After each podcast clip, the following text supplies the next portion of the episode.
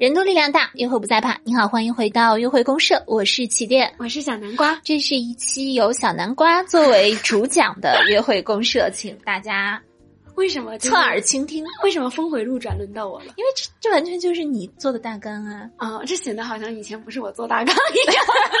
因为这是你完全自己来填写，自己给出主题。好好，那么这一期呢，你离话筒近一点。你把你暴露我们太多的录音日常了。这一期其实是由我身边人最近的一个困扰引发出来的选题，是什么呢？就是我身边的朋友在跟我说，她找不到男朋友，她很想知道，因为最近我们就是姐妹圈就会互相的爆一些八卦嘛，就说哎，我最近有在接触男生，然后另外一个女孩也说，哎，我最近也是，然后那个群里就刚好剩下她，还完全属于单着的状态，她就跟我们讲了这个忧虑。我就想说，起点。在约会公社刚刚开始的时候，其实出了一期节目，叫“呃，想男人从哪找？从闺蜜圈先出逃。想把男人找，先从闺蜜圈出逃。”录了一期这个节目，然后我觉得我们可以就着这个之前的话题进行一些引申，因为我最近有了有了一些新的感悟。就是其实这一期你说了半天废话，我们就是要找，就是要讲去哪儿找男人。对对，那么请开始你的 第一条。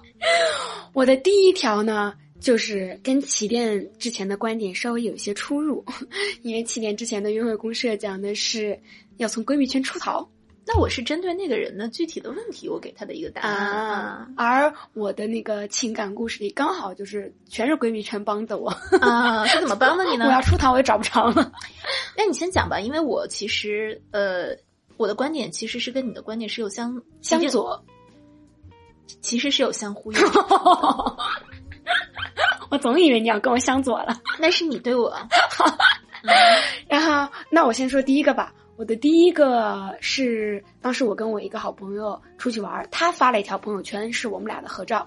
然后他在别的交际圈里认识的男生，通过这条朋友圈注意到了我。嗯，然后就说：“哎，嗯，能不能方便问一下你这个朋友有没有男朋友？”嗯哼，对。然后当时我没有什么那个谈恋爱的心思嘛，我就虽然我当时明明没有男朋友，我就说你就跟他说我有了吧。嗯嗯。但是后面是线下，可能我有一次去买奶茶还是怎么样，他又在大马路上看到我了。嗯哼。然后他那次就又问了我朋友一次，我想说，哦，那看来这个人不是随随便便看看照片就觉得还不错，我就就同意了给联系方式。所以这算是第一个我的闺蜜圈帮我。帮我认识搭上线的，嗯，好。那么第二个呢？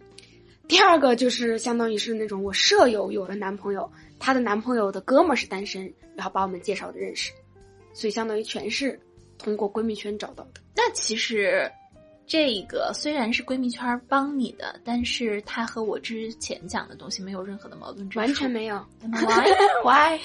因为我之前讲的那个姑娘的特点是她很想找男朋友，但是她有一圈玩的非常好的。闺蜜，她却不敢跟闺蜜说自己谈恋爱想要谈恋爱的欲望啊，所以她的她跟我说的很害怕的是，她一跟闺蜜说，闺蜜就会嘲笑她，嗯，以及她的闺蜜们其实都有男朋友了，她还一天到晚跟她们的闺蜜们混在一起，嗯，这也导致了她的生活圈子变得非常的狭小，嗯，加上他们之前的相处的模式一直又是我猜是这样的，从她的描述的感觉里，我猜是，呃。大家已经习惯了，她没有男朋友，她也习惯打趣自己是单身，但是她就是不敢表露自己真的很想要一个男朋友。久而久之，这个相处模式很难打破，所以我会建议她：如果你一直活在你闺蜜的阴影当中，你是永远找不到男朋友的。所以你要从你的闺蜜圈中出逃，出逃。所以你像你第一个讲的那个例子嘛，你说刚开始那个男生像你的闺蜜一样的联系方式，你也是一个拒绝的一个态度，嗯。那如果你一直保持这个拒绝的态度，其实闺蜜也帮不了你。嗯，所以是不是归根究底，还是要你和你的闺蜜达成了一个非常良好的一个沟通原则，就是你是想找男朋友的，而且你的闺蜜也是知道的，也是愿意帮你的。对，因为像因为我第二个例子里面，就是我舍友的男朋友的哥们儿介绍，也是我的舍友先给我打了一个电话，他说，呃，我男朋友有个哥们儿是单身，然后他身高挺高，我觉得应该是你喜欢的类型，你最近想不想认识？我一听我也挺开放的，我说好呀，我说那你把我微信推给他。嗯，所以呢，呃，这条不管重点在不在闺蜜，我觉得。他反而他的重点应该是你要让身边人知道你想要找一个谈恋爱的人，嗯，并且要让他们积极的帮你介绍，嗯，你不要耻于说出你的欲望，而且当别人给你介绍的时候，你不要一听你就觉得，哎呀会不会不合适啊什么什么的，见，先见再说，先见着，先见着再说。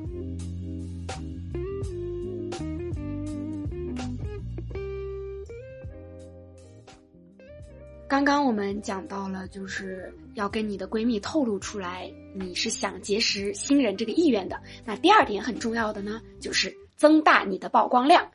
这一点打光打光是打光 打光，时刻带着手电筒。这个其实七天之前的节目里其实介绍过，就说你可以去参加一些那种男女都感兴趣的兴趣班，不要是瑜伽班。那我们这一期节目想引入的一个新重点。就是这个曝光还得是持续性的曝光，是怎么个持续性的曝光呢？就是你不能周一去星巴克，周二去 Costa，周三去书店，你得天天去星巴克，天天去 Costa，你得有个 那个老挝，老挝，我还有个缅甸呢，我还窝点。呃，小南瓜说的难免有一些语无伦次啊，我跟大家解释一下。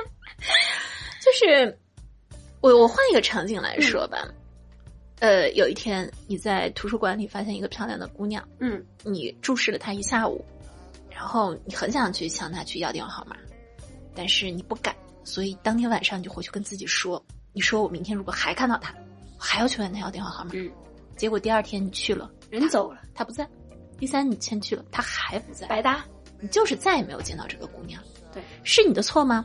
百分之五十，另外一个没错，那女的的，她没有老窝，她为什么第二天不在原来的地方自习？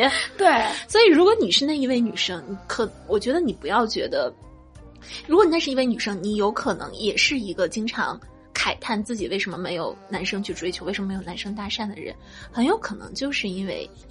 你没有在一个地方形成一个持续的曝光，嗯，如果你已经也形成了自己的一个路线的话，我觉得可能你被搭讪或者是被追求的几率会大大的增高，因为你在一个地方持续曝光，你跟那个地方其实是有强连接的，你跟那个地方的人其实也有强连接的，这个时候，那个地方的人向你发出认识的邀请。其实也是比较顺理成章，他不会觉得哦，我我第一次见我就贸然的跟他对对对见面，是不是有一点点唐突？他也觉得你们俩已经是老熟人了，而且你持续性的曝光也方便那个想要追求你，他有个持续性的观察，然后确认自己的心意，而不是只是说哟长不错我就去了，哎，然后可能真的观察你这个人行为品性都不错。嗯，是的，是的，那么。可能有的人会说了，我去图书馆是学习的，我不是为了去呃被搭讪或者什么的。这只是举一个例子，因为我们的确是看到有很多的例子，是有的人就是在图书馆里认识了几次，然后或者是搭讪成功的。这只是一个无心插柳的一个东西。那么，如果你真的是要想要找对象的话，比如说，呃，我再举一个我自己的例子吧。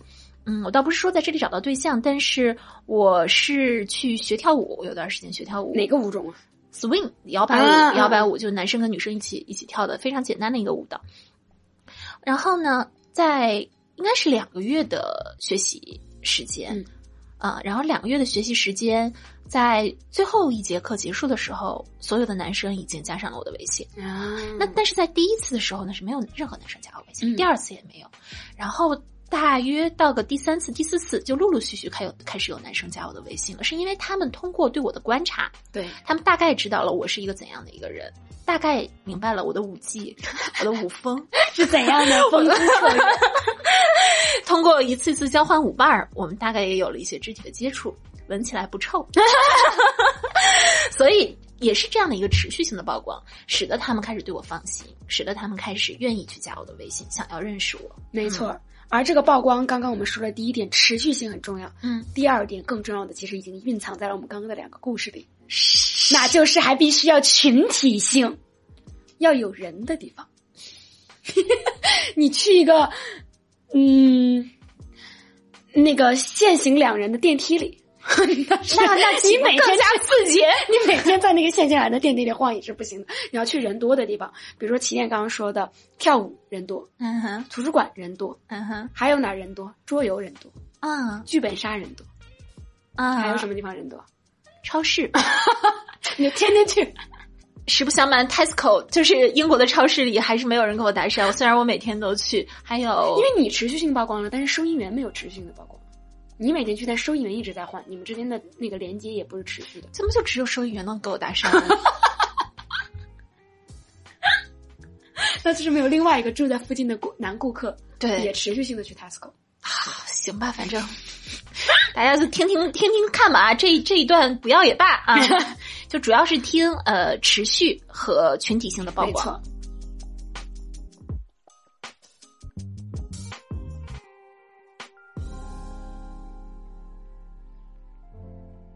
么刚刚我们虽然讲的是群体性社交，但是大家可以听到跳舞、剧本杀、桌游、学习，这是什么？这是爱好，这是爱好。从爱好上发展对象，其实是一个非常非常容易的一件事情。那我记得我上周去参加一个微博的直播，叫《当代年轻人为什么脱单越来越难了》。当时，呃，我们一起连麦的嘉宾有一个乐手叫马迪。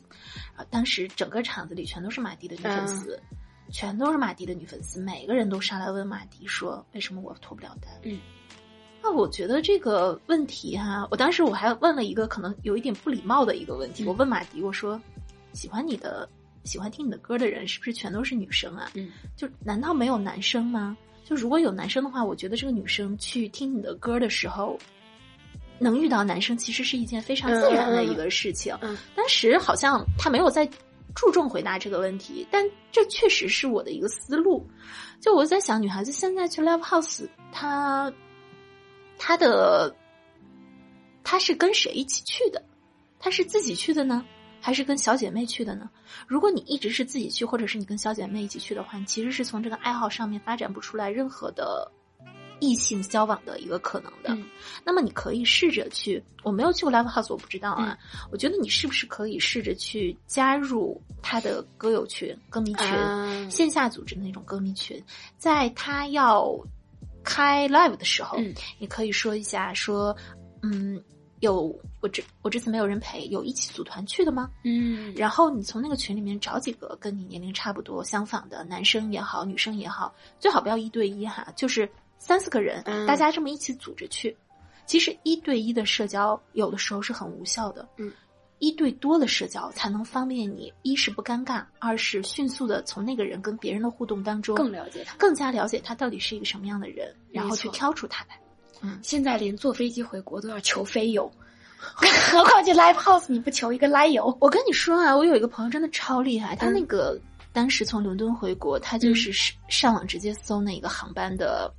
航啊，直接去那个微博搜那个航班的航班号，然后找到了那个飞机的一个群，然后进去了之后，然后大家都报了自己的座位号，然后呢，他就把自己的座位调到一个看起来头像，他还没有，我不知道他有没有选，他反正就是说他最后想了一个方法，坐到了一个特别帅的一个男孩子旁边，哦，就可能他通过那个头像觉得这头像蛮有品的，对，但是我不知道他是通过什么方法，反正最后他坐到那个男生的旁边，这一路上欢歌笑语，成没成？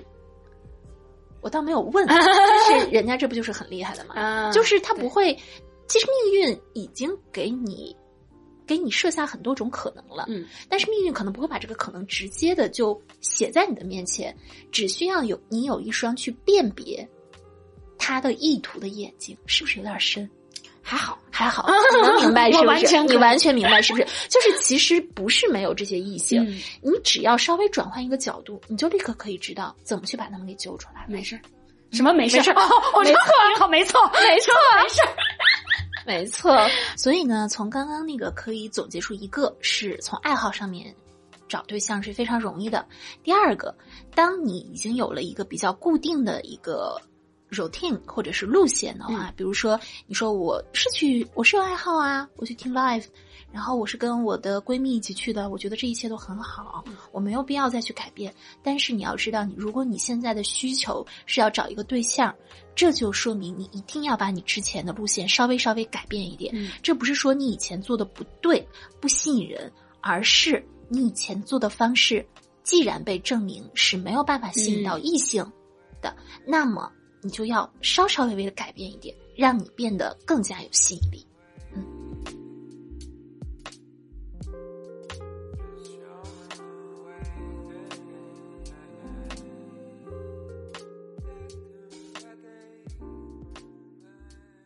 那么接下来来到了这个节目的最后一点，最后一点呢，我把它简称为四个字。不要 不不是四个字，就是呢，你不要害怕去参加有陌生人的局，几个字，算算。因为我本来想说不要害怕，但是提纲上的四个大字是局里带人，局里带人，什么天天要进局子了一样。你给大家详细解释解释我的局里带人是什么意思？局里带人就是说啊，就是说我先举一个我自己的反面例子，大家就知道局里带人是什么意思了。我我是一个特别不喜欢见陌生人的人，嗯啊，我认为两个人最好是在工作场合认识，或者是在嗯天上掉下来一个人，突然你们俩就认识了。但我特别特别讨厌的一种方式就是，比如说我有一个朋友说我在 KTV，然后。呃，你来不来？说好啊，还有谁？他只要爆出一个人物，说我不认识，我就不去了啊。我特别讨厌跟不认识的人一起在娱乐场合见面。嗯，我觉得这个很没有意思。然后我也觉得这样子我就玩不开了。我觉得这样的所有的娱乐就不是真正的娱乐，而是我们去互相认识的一个东西。我觉得这玩意儿不纯粹了，所以导致我，我觉得我有十年吧，我都没有参加过类似的局。我就非相当于完全没有交际，就你的朋友都是那种一对一本来认识。对，嗯，我见人也是会宁愿见一些，比如说我有闺蜜 A，我或者我有闺蜜 B，然后我把闺蜜 A 和 B 介绍认识，是这种，而不是那种泛泛而论的那种社交。可是我这两年才发现，反而是这种社交会急速、庞大、狂热的指数性的，对。让你认识异性，并且是对你有好感的异性。其实这个在我最近的工作里面也是有印证的。我之前工作的话，首先是第一个是我，我不太愿意去跟我的好朋友说，我这个工作需要你帮我。我我其实不太有合作的一个思维。嗯。第二呢，就是我在面对新的合作对象的时候，我会特别的放不开。嗯。嗯，这两点让我其实很多年来都是单打独斗。大家会觉得齐儿为什么在微博上好像没有好朋友？嗯，其实是因为我的胆怯，并不是因为我的清高啊。但是我这一个月我做微博连麦，从刚开始的话，我只敢找我自己特别好的朋友过来连，到后来呢，我去别人的厂里串场，然后再到后来，呃。我去别人的厂里面当听众，但是人家看到了我就立刻把我提溜上去。虽然在座所有在连麦的嘉宾都是我不认识的人，但是我就立刻能跟他们打一个招呼，然后互相加关注。然后在这样的工作当中，我们开始发现彼此的工作特性，对彼此有了一点点了解。然后接着呢，在下一场工作当中，我也就会很自然的再邀请他们，他们继续过来。嗯，所以认识一个人是没有你想的那么。难的，然后我其实自己也是有这样的经历的，就是因为我现在已经毕业，然后工作了嘛。但我的，所以我的每天接触的对象其实就是我办公室里的同事。嗯，但是我另外一个朋友，因为他还在英国这边读研嘛，他就有一一身边还有十几号，还也是跟他在同一个学校读书的人，所以他有时候周末去参加什么活动，他问我要不要一起去，我就还蛮蛮大方的，我说那你带上我嘛，我们一起去，我就还蛮高兴认识他那些新朋友的。然后，但是最开始他带我去那个局里面的时候。就是第一次，大家都会很热情的会来跟你寒暄一下，问你是向你自我介绍。但是通常那一趴完了之后，我就想说，又没话聊了，又很尴尬了。后面我就回去跟我朋友就是讲这个事情嘛，然后他就跟我说，嗯，人家可能问完你一些问题，你也要去回应人家，你也要去好奇人家的一些点。如果你不去主动问人家的话，他就可能觉得你是不想理他，所以他也不会再扯出更多的话题跟你聊了。嗯，所以我感觉就是你去。有了一个局里带人的机会，然后你也要双跟人家双向奔赴，就不要指望总是人家想来了解你，你也要去抛出你的橄榄枝。所以我们刚刚讲的这个，多去嗯，多去局，多去有不认识的人的局啊。其实不光是讲谈恋爱的一个事情，也是讲你扩大社交和你锻炼社交能力的一个方式。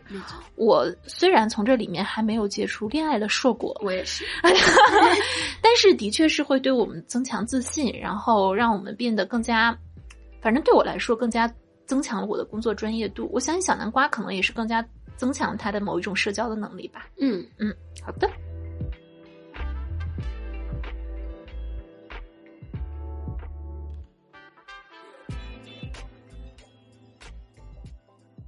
好，那我们现在要讲一个统领全局的一个 心态，心态，心态，心态。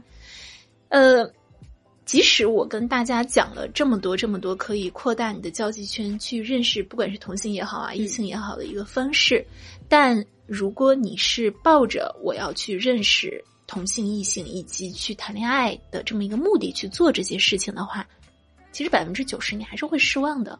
太正确了。什么啊！我发现生活中太多无心插柳柳成荫的事情。对你就像小南瓜，嗯，她虽然她是闺蜜给她介绍的对象，但是她并不是天天就是扒着闺蜜说你今天有没有给我介绍对象。对我去学跳舞，我的目标其实就是学跳舞，我不是为了加男生的微信。对我只是正好我也想学这个东西，然后这个东西正好呢，它又很适合你去散发你自己的异性魅力。比如说你的你去 live house 听歌。你的目标也不是去泡男人的，对，你的主心骨还是你要去听，你还是想去泡那个摇滚明星的，对不对？以及你去往局里带人，你的目标其实也应该是扩大你的社交圈，而不是说你一定要在这个局子里面去把你自己的呃，对，钓上你的钓上一个男人，或者是泡到一个妞嗯，泡到一个牛，泡泡到一个妞。天哪！那我们总结出了这一些经验。其实也不是一开始我们就照着经验去做的，我们只是在做到一些事情成功之后，回头来看，才发现我们原来做过这些事情。也不保证你遵循了这些经验，你就一定能达到一样的效果。那我们还是想跟你分享。好的，呃，其实找到对象很容易，说容易也容易，就是要捯饬自己，时刻准备。第二，扩大社交圈，持续群体性曝光。第三，突破舒适圈儿。你既然以前你的做的东西你找不着对象，那肯定说明是出了一点点问题，稍微改变一点就可以。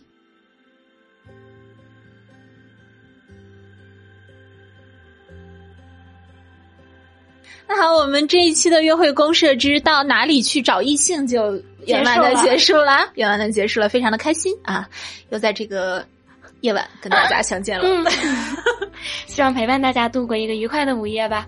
午夜，因为我们的就是根据后台的数据显示，这个节目都是在午夜听的。好，好，好，好，呃，希望这个我之前看到有人说我们这是陪睡良方啊，那我想笑成这样了还能睡着？嗯，就希望大家做一个甜甜的梦。好，好，梦里有家人相伴。好，好，那么约会公社是一个有小南瓜主持。陪起点一起从亲密关系中发现自我的情感情感播客，每周一次更新，上周六晚八点在喜马拉雅直播，期待各位的陪伴，祝天下有情人天天有约会，拜拜喽，再见啦。嗯